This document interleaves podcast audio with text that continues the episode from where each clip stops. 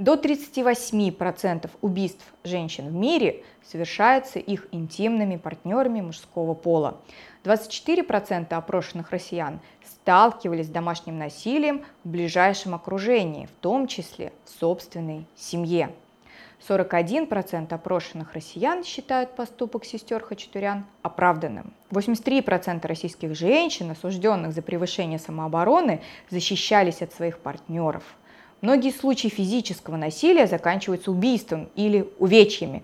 В бытовой сфере совершается каждое четвертое убийство и умышленное причинение тяжкого вреда здоровью. Это официальные данные МВД, ВОЗ, Левада-центр, ВЦИОМ и других авторитетных организаций. О реальных масштабах проблемы можно лишь догадываться. Проблема домашнего насилия, без сомнений, является довольно актуальной для современной России. Причем как по причине несовершенства законодательства и институтов защиты от произвола, так и в силу нашего русского менталитета и психологии. А вдруг будет хуже? Стерпится, слюбится. Получил пощечину, подставь другую щеку. Бьет, значит любит. И другие установки и страхи мешают здраво оценивать ситуацию и предпринимать какие-либо действия. Мы сейчас не будем давать оценочные суждения такому поведению и пытаться притворяться психологами, поскольку мы юристы. Мы можем рассмотреть эту тему именно под юридическим углом. Во-первых, поговорим о том, какие юридические шаги может предпринять жертва домашнего насилия сейчас, в какой момент их уже точно надо делать, а главное, как именно действовать, чтобы был реальный результат. А во-вторых, обсудим законопроект о домашнем насилии в том виде, в каком он завис на данный момент без движений. Сейчас существует большое количество однополярного материала по этой теме. Одни всячески стараются его пролоббировать, другие видят в законопроекте оборотную медаль. Простор для нечестных манипуляций, который открывается для женщин. Мы хотим оценить каждую из них и сделать свои выводы. Со мной сегодняшнюю тему обсудит также Глеб Подъяблонский. Добрый день. Представьтесь, Глеб. Я руководитель отделов оформления недвижимости и адвокатские услуги нашей компании. И Светлана Старостина. Я являюсь практикующим адвокатом юридической компании Юрвиста. Сегодня мы обсудим такую тему, как домашнее насилие. Что это такое?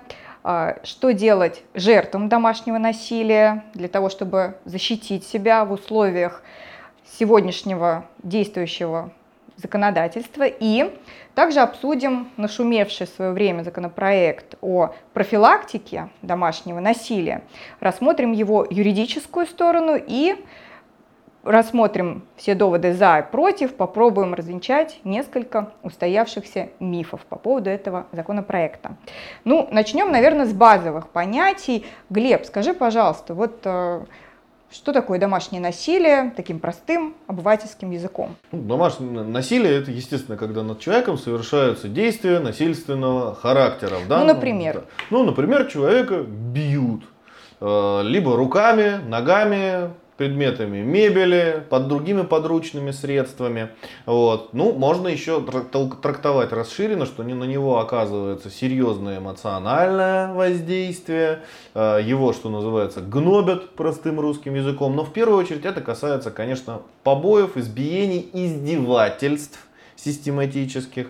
Вот, ну, то есть, не, да, нередки случаи, когда там сигареты тушат, да, ну и, естественно, ну, совсем тяжелые случаи, когда откровенное членовредительство, отрубают кисти рук, ну и самое тяжелое это убийство, собственно говоря, когда сберутся за ножи, поленья, утюги, сковородки и с вытекающими последствиями. Обобщим, то есть домашнее насилие – это жестокие грубые отношения между близкими людьми, например, супругами, либо даже родителями, детьми, сожителями и так далее. При Те, этом, кто живет в одном доме. Да, при этом важно понимать, что это не просто какие-то споры по поводу немытой посуды, да, это именно что-то уже конкретно серьезное, это какие-то регулярные вспышки агрессии, которые носят э, систематический такой закольцованный характер, то есть сегодня, допустим, это синяк, Завтра это, не знаю, там сломанная челюсть, послезавтра отрубленные конечности, а после послезавтра может быть и труп. таких случаев действительно очень и очень много. Соответственно, надеяться на потепление в отношениях там, в таких ситуациях не стоит, и а, в какой-то момент жертве домашнего насилия нужно начать предпринимать какие-то действия. А, Светлана, что бы вы порекомендовали с своей стороны, с чего начать вообще там женщине, или может быть это не женщина, да, а, жертве домашнего насилия? Любой, да, жертве совершенно. Первое, что нужно, это даже не с юридической, наверное, стороны, это э, уходить и бежать. А что касается э, юридической стороны вот этого насилия, так как мы живем в правовом государстве, у нас всему и всегда нужно подтверждение и доказательства. Соответственно, если вы понимаете, что со стороны людей, это же не обязательно могут быть родственники, это не обязательно муж и жена, а люди, проживающие рядом с вами на одной территории, могут применять к вам физическое насилие. Сегодня, да, там действительно прищемили руку. Всегда нужно малейшие синяки, а, их нужно фотографировать чтобы они а, оставлялись, запечатлялись у вас. Потому что сегодня это один синяк, как вы сказали, да, а завтра это уже два синяка, послезавтра три. Тем самым каждая фотография с датой, даже в телефоне, будет подтверждать систематичность а, применения силы в отношении вас. Когда уже дошло до того, что ну, больше терпеть невозможно, и вот там а, сломанные руки, челюсти, ноги, да, и сильные побои, а, вы обращаетесь в медицинское учреждение, травмпункт. У нас в травмпункте всегда, когда какие-то телесные повреждения у человека всегда спрашивают, в результате чего они у вас а, возникли. Как правило, на практике очень много женщин, они приходят и говорят, ну, сталкивалась, да, я с женщинами, поэтому как бы говорю о женщинах, они говорят, да я упала, шла, упала, шла там, повредила. Когда систематичность, они пытаются потом э, доказать, да он меня бьет, он там три года меня бьет, вот в итоге довел до того, что вот у меня там нога сломана, я ходить не могу. А как вы докажете эту систематичность? И она начинает говорить, да он меня всегда бил, я обращалась в травмпункт, фиксировала.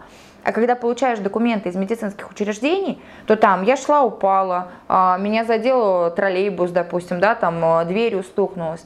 И это ваше же обоснование. Соответственно, их присовокупить к тому, что вас бил человек, который с вами проживает, невозможно. То есть правильно ли я понимаю, если мы идем в травмпункт, мы и фиксируем, мы, мы, мы сообщаем реальную причину, не да. скрываем ее, не стесняемся. Если вы а, сообщаете, у вас не тяжкий вред здоровью, да, а сотрудники медицинского учреждения, они обязательно сообщают а, в органы внутренних дел том, что произошло, вот, допустим, там ссора бытовая. Но опять же, если у вас будет просто синяк, там царапины какие-то, никто привлекать и не бойтесь, что вот сейчас вы там получили синяк на ноге, сообщили в травпункте. И все на учет поставили. Да, и посадят вашего там а, мужа или кто там с вами проживает, кто вам причинил этот вред. Нет, по таким минимальным, э, так скажем, повреждениям никто не привлечет к ответственности. Что же говорить, если сам пойдешь заявление написать, еще очень надо постараться. Еще нужно постараться и доказать доказать, да, чтобы привлекли.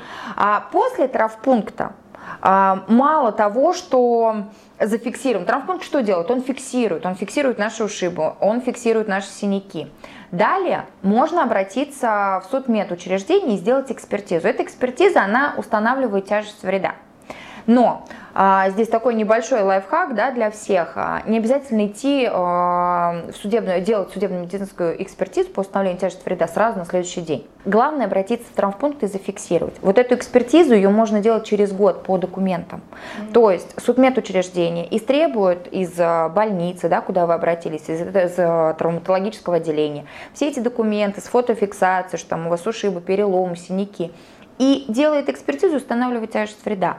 То есть, если вы надумаете, вы можете через 5 месяцев, да, вот довели вас до ручки, вы пошли, сделали и подали заявление о привлечении к ответственности уже за причинение, там, допустим, среднего вреда здоровью, тяжкого вреда здоровью или там особой тяжести. Я бы немножко дополнил, что, во-первых, ну, во-первых, естественно, идти надо сразу, как только началось, потому что, как бы, как раз обычно люди тянут, тянут, тянут, тянут, тянут, ну, сейчас, ладно, в этот раз А потом уже, когда прощу, поздно, уже... А потом, да, при, с проломленной головой уже как-то в травмопункт и бежать неудобно. Для чего это нужно? Ну, во-первых, фиксировать это нужно для того, чтобы потом была доказательная база, а самое главное, что когда действительно наступит что-то серьезное, а, сотрудники сотрудники полиции, если с вами действительно случится что-то плохое, ну вас действительно убьют, или вы пропадете, то э, у сотрудников полиции будет та ниточка, которая приведет, собственно говоря, к человеку. Потому что огромнейшее количество случаев, когда вроде бы внешне абсолютно благополучная семья, воспитанные дети, ну зашуганные немножко, а потом выясняется, да, что дочку насиловали, да, сына избивали, тошили там и него сигареты, жену избивали, а потом раз и просто вот жена пропадает. А дети молчат. Ну, а жену уже в лес отвезли. Вот. То есть хотя бы оставьте вот это. Если вы боитесь что как бы боитесь, что это усилит только до побоя и так далее, то оставьте хотя бы вот эту ниточку в виде регулярных свидетельствований и не бойтесь, да, говорить о том, что бьют. Никто сразу не куда, что называется, никого не посадит, тут вам для этого еще постараться придется. Но тем не менее, вот это надо эту систему выстроить обязательно. Бывают периодически такие случаи в практике, когда, допустим, женщины подобного рода травмы не фиксируют, потом, когда дело доходит, что называется, до ручки, когда оба супруга друг друга покалечили, и, допустим, супруг вызывает полицию и говорит, это она вообще первая начала, она на меня с ножом накинулась, а, а я безоружный был, да, то в таких ситуациях женщина остается просто вот э, виноватой. виноватой, потому что у нее был нож, а он был голый, без всего, без оружия, да, соответственно, она виновата, и подтвердить то, что до этого, да, были какие-то с его стороны, И самое главное, действия. что вот обратить внимание на то, о чем говорила Светлана Владимировна, о том, что экспертизу можно произвести. Потом вы, главное, материалы для этой экспертизы. Ходите, а если общем, до плохого да. дойдет, то вы уже потом это судмедэксперту все эти, ак, все эти акты медицинские и предоставите. Возьмут показания у травматологов, которые вас принимали и так далее. Ну и опять же, если вам ногу, извините, сломали в, в домашней драке, вам, естественно, не до того. Ну, как ногу залечите, тогда уже и будете бумажками заниматься. Да, абсолютно верно. Хорошо, давайте перейдем к следующему этапу, который мы уже коснулись. Это обращение непосредственно в полицию. Многие женщины боятся или не знают, что это вообще возможно обратиться в полицию, либо они думают, что, э, допустим, э, обращаться в полицию бесполезно, потому что там, да, без движения дело будет находиться, либо они стесняются, либо я не знаю что, чем они мотивируют свои такие бездействия, да, но, соответственно, они не обращаются. Давайте же прольем свет на всю эту историю, расскажем поэтапно, как обратиться в полицию, и, э, собственно, как сделать так, чтобы дело было, да, как-то двигалось. Ну, смотрите, во-первых, я хотел бы немножко да. сместить акцент, что в полицию обращаться в полицию надо всем, не только женщинам, но и мужчинам. У нас, извините, меняется гендерный баланс. Вот у меня у товарища, извините, жена чемпион России по армрестлингу, а сам он программист, она в два раза больше его. Поэтому, если она его два раза стукнет, в общем, наверное, там он и останется. Вот. Ну, как говорится, мельчает мужской род. В общем-то, это же касается и подростков, Безусловно Потому что давление же бывает, оно же не только между там сожителями, оно же и между детьми. Бывает, что старший брат э, бьет э, младшего, или отчим начинает избивать детей там, да, пасынков или пачериц, что называется. Ну, всякое бывает. Поэтому э, обращаться, конечно, нужно всем. Первое, что вы делаете, это вы идете в отделение полиции, в дежурную часть. Там, как говорится, очень часто я видел э, сцены из разряда «я требую прокурора прокурора, ну, в смысле, я требую следователя, никто вам сразу с этого следователя, естественно, не даст. Там есть дежурная часть, там есть окошко, в котором сидит такой обычно уставший дяденька, который уже задолбался слушать разнообразных городских сумасшедших, истериков и так далее. И он, конечно, вам будет сильно не рад. Ну вот, и, и, и не очень, может быть, даже вежлив с вами. Вот, он вам даст лист бумаги со словами «садитесь и пишите» что с вами случилось. И вот здесь надо, собственно говоря, писать. То есть это, это ваш первичный документ, это заявление о том, что Э, с вами вот подобное произошло. Не надо никого обвинять, не надо сразу говорить, он преступник. Это вообще не ваше дело. Это будет устанавливать следователи. В ходе следствия, в ходе допросов, опросов ваших, его, запрос, получения документов, да даже, да, и то следователь же не может вынести решение. Это уже после проверки органами прокуратуры только суд может. Кто там преступник, кто виноват. Вы просто пишете, что вот такого-то числа. То есть обязательно никогда не пишите эмоционально пишите конкретно с датами. Из Желательно, чтобы все это уместилось на один лист А4 с двух сторон максимум. Поменьше воды, побольше фактов. Да, и поменьше эмоций. Коротко, сухо, по делу. Э, такого-то числа, такой-то гражданин совершил в отношении меня такие-то действия там, ударил меня два раза. Данные, э, по факту, после данных побоев я обратился в такое-то медицинское учреждение, данные побои там зафиксированы. Естественно, надо сделать это сразу. Сдаете, после этого оставляете там обязательно все свои контактные данные, адрес, мобильный телефон. Желательно это все дело сфотографировать, Желательно, если сходить снять с этого копию, вам должны э, завести, это, это заявление заводится в внутреннюю систему. То есть под каким-то номером, Естественно, правильно? у него будет входящий номер, оно за ним регистрируется, вам этот номер говорят, что, когда, кто. Потом вы не поленитесь на следующий день позвонить в дежурную часть и узнать, к, какому, к кому исследователей распределено вот это дело. И они через день, два, три должны вам это сказать. И уже дальше вам надо искать этого следователя, идти к нему и спрашивать, дорогой, ты делать что-нибудь собираешься или То есть нет? нужно быть максимально дотошным, правильно? Да, надо не быть максимально конкретным, дотошным и не лениться вежливо, а максимально адекватно, общаясь с орган, представителями правоохранительных органов, тем не менее, давить их, заставляя их делать свою работу. Я не буду оценивать, как я отношусь к тому, что они не всегда хотят ее делать. Я вам рассказываю, как добиться результата. Поэтому максимально четко, спокойно помните, что чем больше вы будете биться в истерике в дежурной части, меня избили, а вы бездействуете, а, тем а, больше шансов, что никто ничего делать не будет, потому что в общем и целом будут видеть, ну, конечно, вы, адекват, вы неадекватны, еще, она еще удивляется, что ее поколотили, да, еще тебя не били. очень часто. Да. Меня бьют, когда убьют, тогда и звоните. Да, очень часто, да, спрашивают, а я хочу, а вот это вот мужчина, они там все в сговоре. Поверьте, в общем и целом, вы женщине, если попадете, там будет абсолютно, да, то же самое. Вот не надо стесняться, говорить как есть. Тут как на приеме у врача. Стесняться ничего не нужно. Когда, наконец, ваше дело распределят к следователю, вы идете к следователю, начинаете э, его долбить вопросами. Не отвечает, пишите обращение на его имя, он должен принять его, завизировать, расписаться вам, что он. Это потом в дальнейшем позволит вам жаловаться на бездействие сотрудников правоохранительных органов прокуратуры. Если это побои, чаще всего это вообще спустят не на следователя, это спустят на участкового. И ходить вы будете на опорный пункт. Два раза в неделю. Два раза, да. да, По два, два часа. Да, который, да. Первый месяц вы будете искать график работы этого участкового, а потом да, потому что когда бы вы не пришли, его там не будет, потому что график работы у него не очевидный, прямо скажем. Вот. И, естественно, первое, что этот участковый начнет вам говорить, это о том, что да ладно, ну чего вы сгущаете краски? Ну, хорошо, я его сейчас вызову, я с ним поговорю. Потом дальше ответ будет, вы знаете, я его вызывал, он ко мне не пришел. После того вы нажалуетесь его начальству, вы нажалуетесь надзорные органы в виде прокуратуры, ему прилетит по шапке, он сходит домой, поговорит, возьмет с него объяснение, так называемое.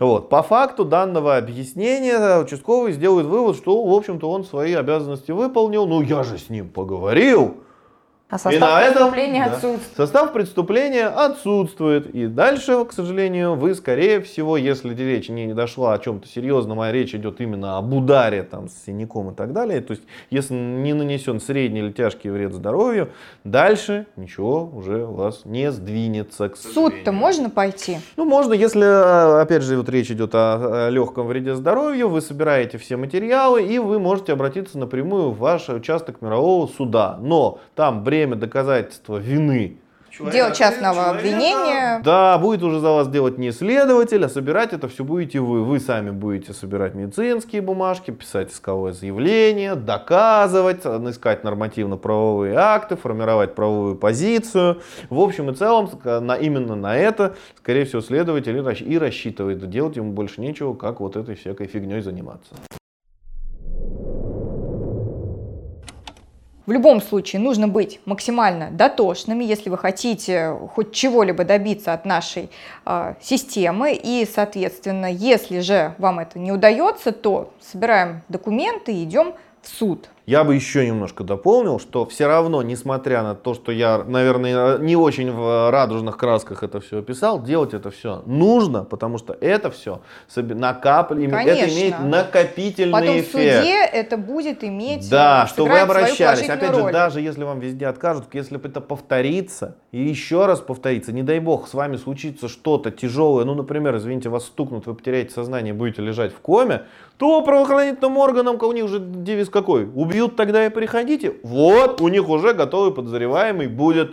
И на самом деле, действительно, вот у него будет и мотив, состав преступления. Ну, вы ему каким-то образом облегчите работу, что они хотя бы отомстят за вас. В наших госорганах принято считать и пользоваться правовой неграмотностью наших граждан. Не позволяйте, чтобы с вами так поступали. Светлана, вам есть что дополнить? Да, еще хотелось добавить на самом деле про не исключать возможность свидетельских показаний. А, у всех есть соседи, и мы вначале да, беседы говорили родственникам говорить о том, что вас там бьют, к вам применяют силу. А родственники это хорошо, но с практической точки зрения могу сказать, что, допустим, в суде, когда мы в мировой суд идем по делам частного обвинения, а, суд доверяет незаинтересованным лицам, и, как правило, а, самые надежные у нас оказываются соседи говорите, кричите, когда вы на, там, бьют вас, во-первых, вам это может помочь. А, не ча- ну, точнее, часто случаи, когда именно соседи вызывают, когда вот уже бьют до такой степени, что даже до телефона дотянуться невозможно, и понятное дело, что может быть произойти летальный исход. Часто очень соседи вызывают полицию, соседи вызывают потом скорую помощь, чтобы а, помогли оказали какую-то помощь э, человеку. Поэтому будьте в хороших отношениях с соседями. И э, есть, я знаю, женщины, которые проживают, да, вот периодически в таких семьях, где происходит насилие, они э, просят даже своих соседей, что если вот я там буду кричать, у меня не будет возможности, пожалуйста, либо придите на помощь, либо вызовите там э, правоохранительные органы, но чтобы оказали впоследствии когда вы обращаетесь в суд, это еще плюс доказательная база для вас. То есть а, вы заявляете, что указанные обстоятельства могут быть подтверждены свидетельскими показаниями и ФИУ, фамилия, имя, отчество, место проживания, соответственно, номер телефона. Суд э, их вызовет. Есть, э, допустим, такие ситуации, когда ну, не общаются люди ни с кем из соседей, но за стенкой, ну все же слышно, да, когда там воем э, кричат и причиняют им боль, там такие крики на весь Конечно, дом. Конечно, это невозможно ну, слушать. Если слабый голос и так далее. Бейте посуду, да. ну, разбейте. Ну, батареи можно. Окно, окно разбейте, в конце концов. Все что угодно, главное, чтобы вас слышали. Потому что даже если вы, я говорю, не общаетесь с соседями, когда пишется заявление, вы заявляете фамилию, имя, отчество этого Кто соседа. может подтвердить там ваши да, слова, и да? телефон. Им придет повестка из суда придет повестка о том, чтобы явиться. У нас граждане очень боятся правоохранительных органов, боятся судов, поэтому вот они сразу трясущимися руками, они придут. Они придут, и даже если там, допустим, ваш э, обидчик там наобещает им золотые горы. Это, опять же, из практики это говорю.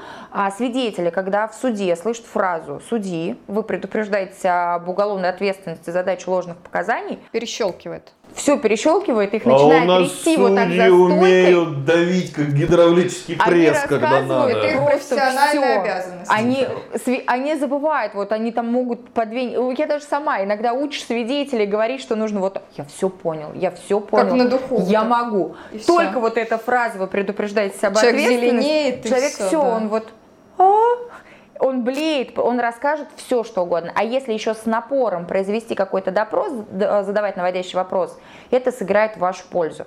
Поэтому а, главное, что получается, придавать огласки. Если к вам кто-то применяет это насилие, силу, телесную, там, а, психологическую, то есть какую-то боль, вы об этом сообщаете, сообщаете как можно большему количеству людей. Опять же, Кстати есть всякие говоря, горячие линии. Я хотела сказать, кризисные центры же есть, их очень много. Мы вам, кстати говоря, оставим в описании ссылку на э, эти самые кризисные центры, их там, не знаю, Анна, еще там как- как-то они называются. Здесь могла быть их реклама, но да. нам, к сожалению, никто не платил. Нам никто не платил, но мы, тем не менее, оставим всю эту информацию для вас. Пожалуйста, сохраните и звоните им. У вас будет лишние, да, как бы показания показания в случае чего.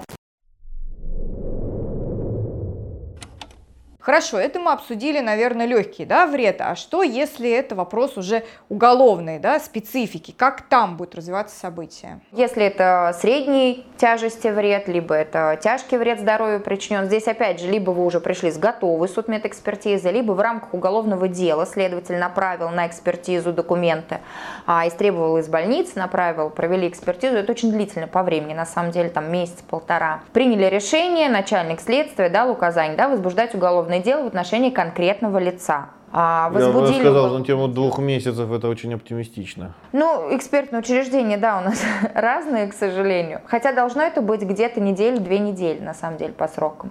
Но так получается, возбудили уголовное дело, а дальше про... все сначала. То есть вот до этого вас опрашивали в рамках а, материала проверки. Дело возбудили, вас снова все начинают заново, вызывать. Все то же самое. Да, вас тоже А, кстати, учтут то, что было, сверяют? А, сверяют, если крупное расхождение, то начинают следственные действия. Очень очные ставки производить, а, либо, допустим, передопрос. Здесь самое главное, вот, эм, что бы вы ни говорили, когда в суд дело попадает уголовное, а, судья, вот что первый человек сказал, это опрос, то есть либо это был у оперативников, которые выдавали, либо это первый опрос у следователя уже у вас был.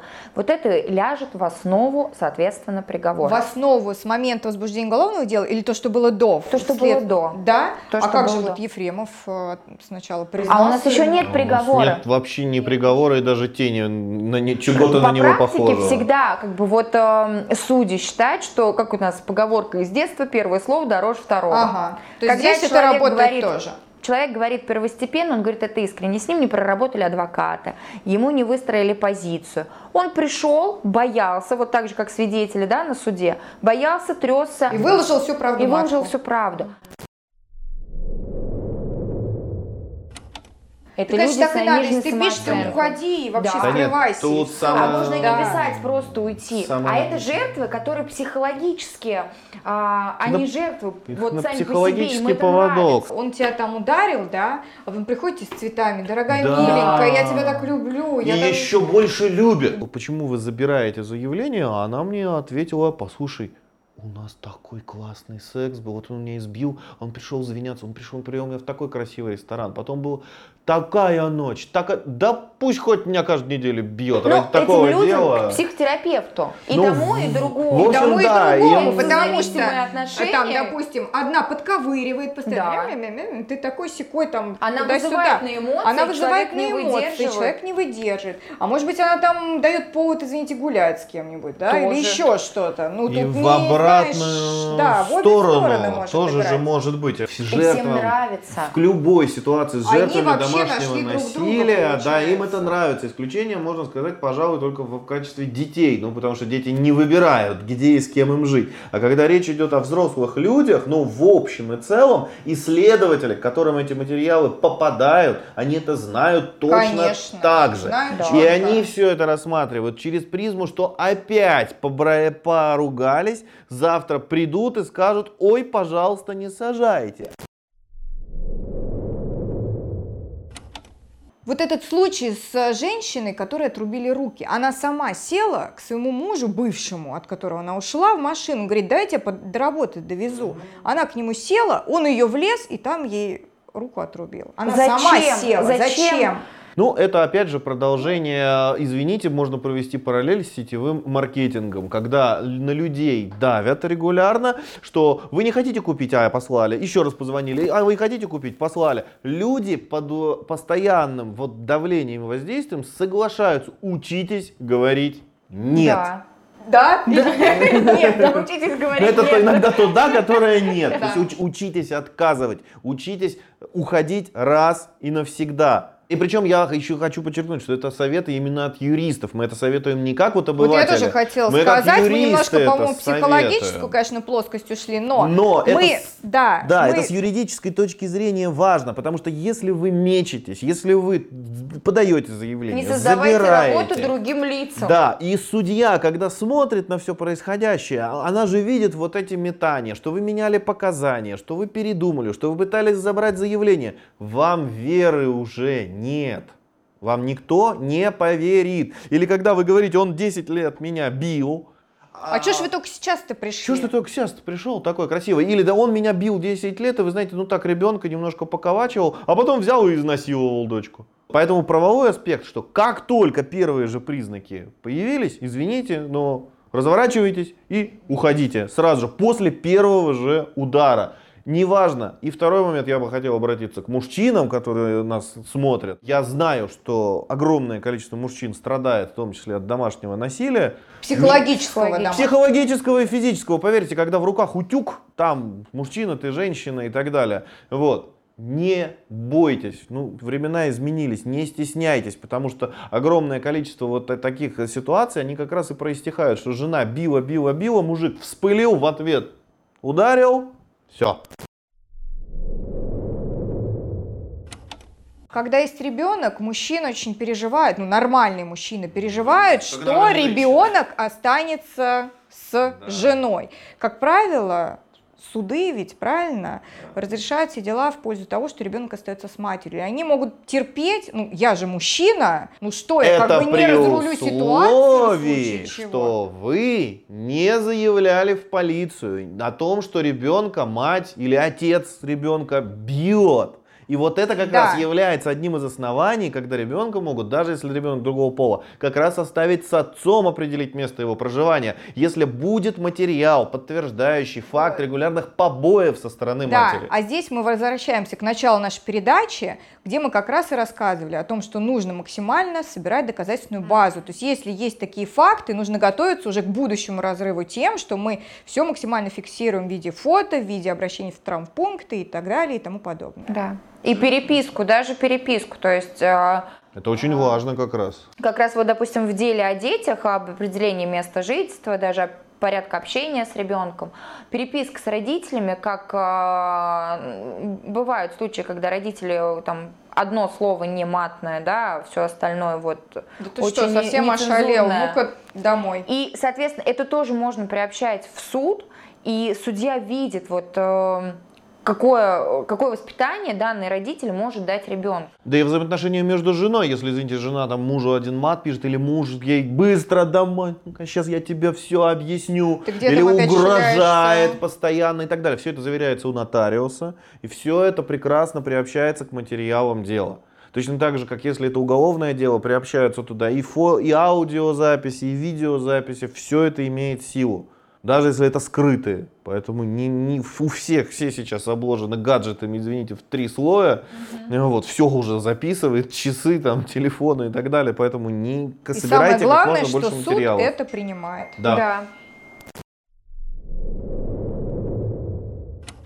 После возбуждения уголовного дела в следствии все стороны допрошены, прокуратура э, утверждает обвинительное заключение, выносит обвинительный акт дело поступило в суд. А суд начинает все это сначала, то есть по кругу. На самом деле психологически вот э, вся данная процедура, она очень э, тяжела, поскольку приходится сталкиваться на следствие, все это вспоминать, все это рассказывать. Потом еще вы приходите в суд, суд у нас открытый, могут присутствовать кто угодно, приходят все родственники, если да, это семейные э, ссора. В суде вы снова рассказываете, соответственно, все то, что с вами происходило. Я бы еще добавил, вы будете ждать заседания суда несколько часов, и всего, все, в течение всего этого да, времени вас в коридоре, в коридоре вся вот эта вот заинтересованная, скажем так, публика будет э, психологически прессовать. Что самое, наверное, тяжелое в суде? А, да, жертву со стороны жертвы, со стороны потерпевшей у нас всегда будет выступать прокуратура. Понятное дело, что представлять интересы в защиту. Нашего обвиняемого, подсудимого есть адвокат. Да, в любом случае, если это, допустим, тяжкий вред здоровью.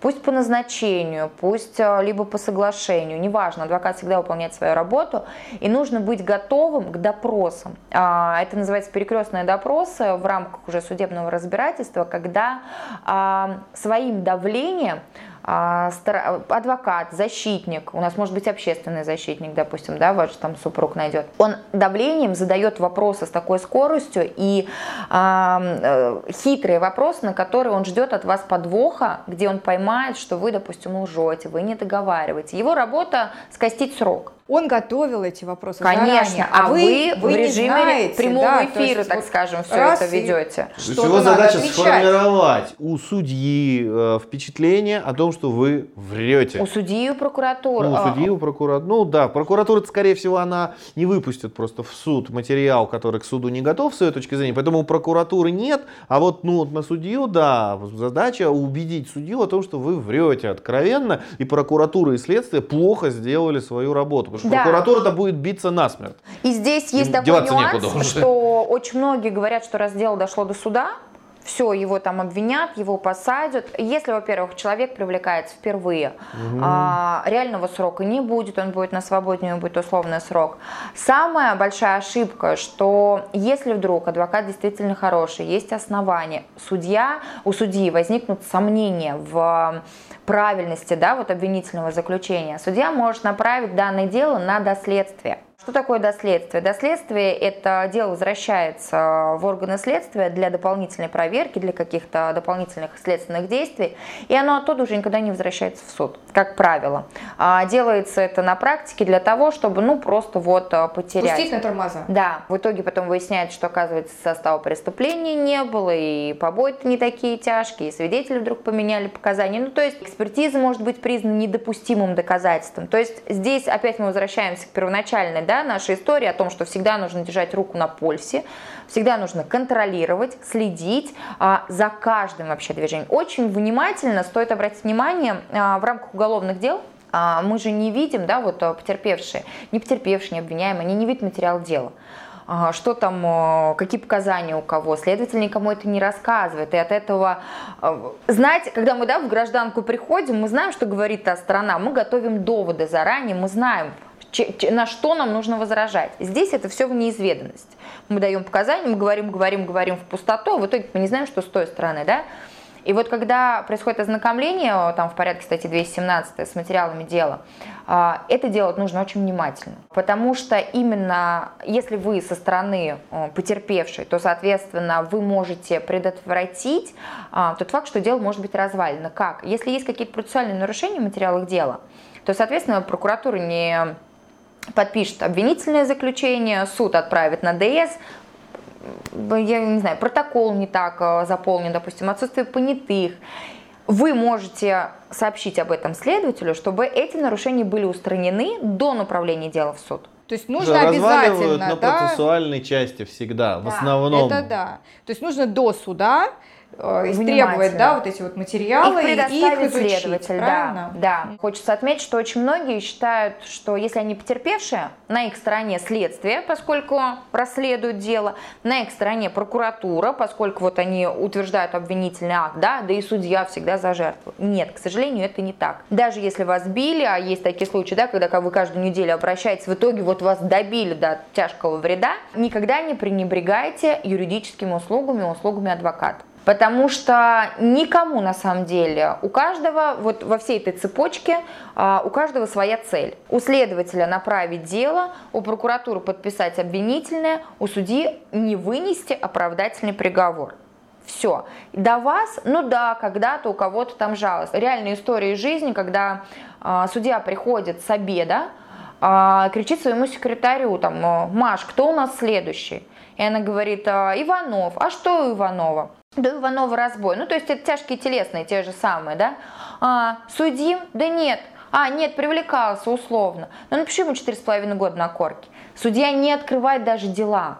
Потому что если уж у нас в гражданском праве есть э, судебная практика, где мы из решения в решение вот перекочевываем, в уголовном это настолько все узко. А, Там на, автома- на автомате вот все одинаково. Нет там каких-то доказательств, которые вы можете найти. У нас очень узкая есть э, санкция за преступление от и до, там в редких случаях это ниже низшего предела может быть. А так, а, поэтому Я просто немножко Очень перебью. Это очень кажется, вот мы разбираем, опять же, Ефремова, которую вот мы сейчас вспомнили, то есть мы все сталкиваемся с уголовными делами, они ну, в- исключительно на каких-то, на примере каких-то очень громких дел, где именитые адвокаты, где медийные личности, где действительно все разбирается так, как оно должно было. бы. В большинстве своем это все адвокаты говорят о том, что уголовное законодательство намного проще Намного. гражданского. Это, это рельсы, по которым все ездит, и в общем и целом там простора для думать маневров не нет. нужно. Это да, поэтому то есть, у- уголовное право, оно достаточно Плоское. узкое, плоское, с наработанными системами решений, и шаг влево, шаг вправо там недопустим. Называется, сбил пешехода, сядешь. Ну, ес- если хорошо как бы вел себя правильно, юристы тебя вытащили, ну, условку получишь и так далее. Ну, вот это наработанные решения, опять же, которые вот по формальным признакам э, применяются, в отличие, как ни, ни странно, от гражданского. Хотя в одном случае судьба человека лиша- решается, а в другом там, ну, имущество, денег. У нас есть сейчас замечательный скандальный законопроект о домашнем насилии, которого мы тоже хотели бы коснуться. Он сейчас немножко завис там, да, на каких-то процедурных моментах, но, тем не менее, в том или ином виде он рано или поздно будет принят. Ну, в общем-то, сомнений в этом нет. По крайней мере, его очень многие авторитетные структуры лоббируют. Тем не менее, э, хотелось бы дать какую-то информацию вам о том, что это за законопроект, что изменится после его принятия, какие в нем есть плюсы, какие в нем есть минусы. И поэтому я думаю, что мы органично перетечем сейчас э, к этой теме. И давайте начнем с понятий, а, которые установит этот закон в случае его принятия. Что там принципиально нового появится? Принципиально нового такого, на, наверное, логическом да, уровне не- ничего не появится. Что происходило в жизни, то и происходит. А, новые термины, которые раскрывают это насилие. Семейно-бытовое теперь у нас насилие. И а, в законодательство нам вставляют психологическое насилие. И Это- А экономическое то не насилие. знали, что оно бывает.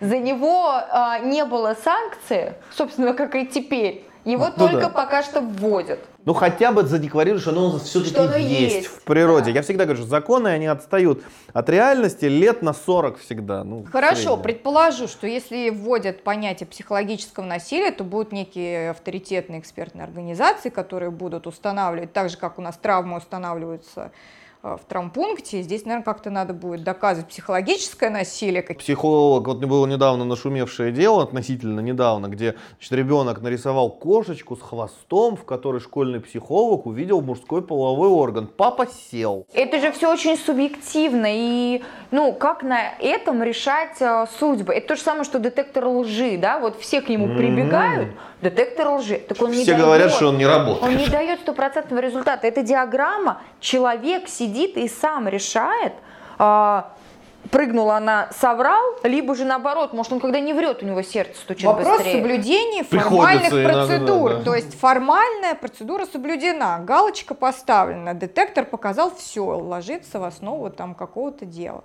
Кто будет ставить галочку здесь, вообще непонятно. Ну, опять же, любой закон должен набрать практику своего применения. Посмотрим. Хорошо, что значит психологическое насилие? Девочка 13 лет хочет пойти погулять э, там с молодым человеком или на дискотеку, родители не пускают.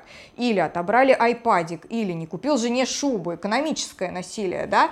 Вот э, это так будет работать или не так? Очень надеюсь, что нет. У нас все-таки родители несут обязанность по воспитанию своих детей. И если именно насилие не, вредет, э, не несет вред психике, здоровью э, ребенка, то, конечно, да. Но с другой стороны, мы все видим, как, в общем-то, самые хорошие идеи, они всегда извращаются, как, извините, вон в Америке. Ну, плохо, что убили человека при задержании. Ну, вроде как задушили, хотя вроде ничего страшного такого не сделал. Ну, конечно, плохо. Но из этого вы сами видите, что проистекает, что теперь берут и других людей просто грабят средь бела дня, избивают, там, насилуют, и никто за это сделал. Ответственности вроде Страховые никакой. компании, Ничего, там, да, не несет. ущерб. А страховые компании уходят на банкротство и ничего, да, не, не платят. Вот, то есть, и вроде как идея это прекрасная, ну, мы все за, мы все исключительно за хорошее. Но как это будет, как Опять же, будут этим причинно-следственная связь должна быть, да, что не дал айпадик, вот э, с катушек съехал. И самое главное, я же не придумываю, извините, у нас ли вот, в, повторюсь, в Скандинавии у нас лишают вот родителей родительских прав, потому что решают, что у ребенка как-то вот, ну, что-то вот они ему такое не предоставили. Я, я, я, в общем-то, там 20 лет прожил, я могу сказать, да, там дети начинают уже шантажировать, им же в школе рассказали об их правах, и они, значит, приходят домой такие вооруженные такими замечательными познаниями, физикой там и химией, а вот правами своими же, значит, ты мне отберешь у меня телефон. Это мое законное право общаться, а я скажу, что ты меня вот и избивал там и насиловал, а я ну, быстро дал мне телефон. А где мои карманные расходы? Хорошо, это как бы непонятная, да, сторона законопроекта. Опустим эти моменты до того, как примут закон, посмотрим практику и так далее. А, что в нем, в общем-то, как нам кажется, неплохого. Вот эти вот э, предписания, да, защитные, так называемые охранные ордера, их будет два вида. То есть, когда ты просто пошел там к участковому или в полицию, тебе выдали, да, простой этот охранный документ, защитное предписание, или же, когда ты пошел в суд и получил э, такую бумагу в суде. Э, Светлана, расскажи, Расскажи, пожалуйста, как это будет работать? Ну, предположительно. Предположительно, да, да может только догадываться. Из текста, да, мы пока а, можем Получается, судить. что изначально жертва может пойти а, в органы правоохранительный, да, к участковому, э, участковый выпишет защитное предписание нашему а, причинителю вреда. А, с данным защитным предписанием пока что не можем сказать, ну, как бы, если причинитель не исполняет защитное предписание, закон содержит а, формулировку, что привлекается к ответственности, предусмотренной действующим законодательством, каким именно, к ну, сожалению, да, не сообщили. Вот что там в этом защитном предписании? Насколько я поняла, а, там, например, запрет общаться, запрет искать и по-моему, да, и все. Вот именно вот в рамках этого простенького, да, защитного предписания.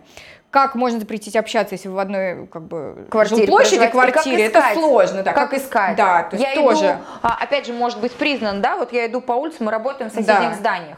Я иду мимо и. А ей кажется, скажет, она жертва. Она жертва, она скажет, он меня преследует. Да. Ну, то есть mm-hmm. непонятная история. Это невозможно отследить. Это ну, мне кажется, это никак не повлияет даже на то, что, как доказывать, во-первых, как доказывать причинителю, что он не ищет на самом деле, да, а просто вот а, в магазин шел. С той же стороны жертвы, ситуация. как доказать, что нет, он все-таки меня ищет.